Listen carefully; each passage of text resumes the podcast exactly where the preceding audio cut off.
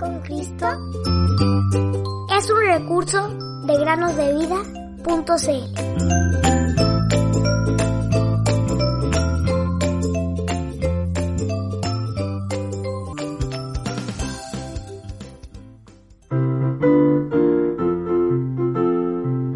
He aquí yo estoy con vosotros todos los días hasta el fin del mundo.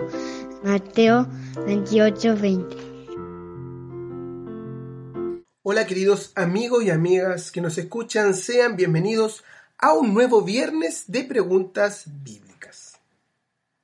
Al igual que el viernes pasado, escucharemos en primer lugar las respuestas a las preguntas formuladas en aquella ocasión en relación a una historia. Las preguntas eran 1. Nombra al rey, la ciudad y la fiesta. Hola niños, mi nombre es Evary. El rey se llamaba Ezequías y el nombre de la ciudad era Jerusalén. La historia se encuentra en Segunda Crónicas 30. El rey era Ezequías, la ciudad era Jerusalén y la fiesta era la Pascua. El relato se encuentra en Segunda Crónicas 30. El rey se llamaba Ezequías, la fiesta se llamaba la Pascua y la ciudad Jerusalén. Hola niños, mi nombre es Moisés. La fiesta se llamaba la Pascua, la fiesta solemne de los panes sin levadura. La segunda pregunta. Con tus propias palabras, describe de qué se trataba la fiesta y las circunstancias en las cuales se instituyó. La respuesta la podemos hallar en Éxodo capítulo 12. En la Pascua se sacrificaba un cordero y se comía pan sin levadura. En, en la fiesta se mataba un cordero. La Pascua se instituyó cuando los hijos de Israel salieron de Egipto. En la Pascua se mataba un cordero, se comía con hierbas amargas, con panes sin levadura, y en esa ocasión el pueblo de Israel Con la sangre del cordero pintaron los dinteles de la puerta. Hay un evento mucho más importante, dice la pregunta 3, del cual esta fiesta es una figura. ¿Sabes cuál es? Da la cita bíblica que lo compruebe. El cordero muestra la muerte del Señor Jesús. Esta fiesta, la Pascua, es una figura de la Cena del Señor, que celebramos cada eh, el primer día de la semana. Eh, 1 Corintios sí, capítulo 5, versículos 7 y 8. La Pascua es figura de la muerte del Señor Jesús. Eso lo podemos ver en 1 Corintios 5, 7. La Pascua es figura de la muerte del Señor Jesús. Él es el verdadero y perfecto Cordero Pascual. En 1 Corintios 5, 7 leemos, porque a un Cristo, nuestra Pascua, ha sido sacrificado. De manera que Jesús es nuestra Pascua. De hecho, Él murió durante la Pascua judía, la cual era figura del verdadero, es decir, de Jesús. Les queremos agradecer a los niños que nos han enviado las respuestas. A Santino, Ramiro, Bautista y Máximo de la localidad de Bransen en Buenos Aires, Argentina. A Santiago y Mateo de Baza Bilbaso, Entre Ríos, Argentina. A Moisés y Évares Pinto de Venezuela. Y a Rubén y Sara Vasconcelo de Villa Alemana, Chile.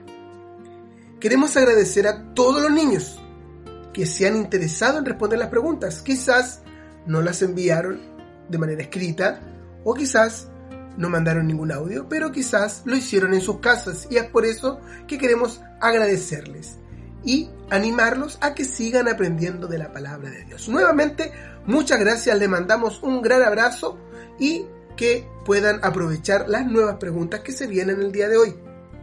La historia y las preguntas del día de hoy son las siguientes.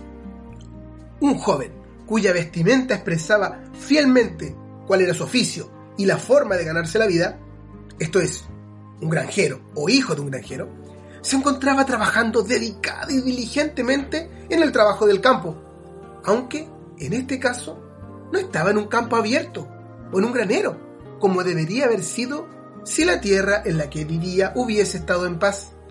No, este joven se encontraba en un lugar apartado y cubierto, y trabajaba de noche, y de una forma que evidenciaba que evitaba ser visto por alguna persona. Por alguna razón tenía miedo. Mientras realizaba su tarea, él fue sorprendido por la aparición de un visitante enviado por Dios, el cual había venido a decirle que él era el instrumento escogido para llevar a cabo una gran liberación nacional. Sus objeciones fueron denegadas y su fe fortalecida, gracias a las palabras consoladoras y las enseñanzas bondadosas del favor divino. Las preguntas para el día de hoy, queridos amigos y amigas, son las siguientes. Pregunta número uno. ¿Quién era el joven? ¿Cómo se llamaba? ¿Quién se le apareció y cómo? ¿A qué enemigos le temía este joven? Pregunta número 2. El nombre de este joven está mencionado en el Nuevo Testamento como un ejemplo para la fe. ¿Por qué crees que su nombre está mencionado en aquel lugar, en el Nuevo Testamento? La tercera pregunta es la siguiente. ¿Cuál o cuáles de los apóstoles recibieron el llamado de Cristo a seguirlo mientras estaba o estaban en su trabajo diario? Estas son las tres preguntas del día de hoy. Son preguntas muy breves, pero esperamos sus respuestas. Pueden ser escritas o por audio. Esperamos que estas preguntas también los impulsen, los lleven a poder estudiar la palabra. Como siempre decimos, si hay algo que no entienden, cierren sus ojitos con la Biblia abierta y pídanle al Señor Jesús que les enseñe. Él les va a enseñar lo que sea, pequeño o grande, a partir de la lectura y la meditación de su palabra. Recuerden que pueden enviar sus respuestas al WhatsApp más 56 999 13 1000. Gracias queridos niños y niñas y los animamos a seguir aprendiendo y conociendo la palabra de Dios. Hasta el próximo episodio. Puedo confiar en el Señor,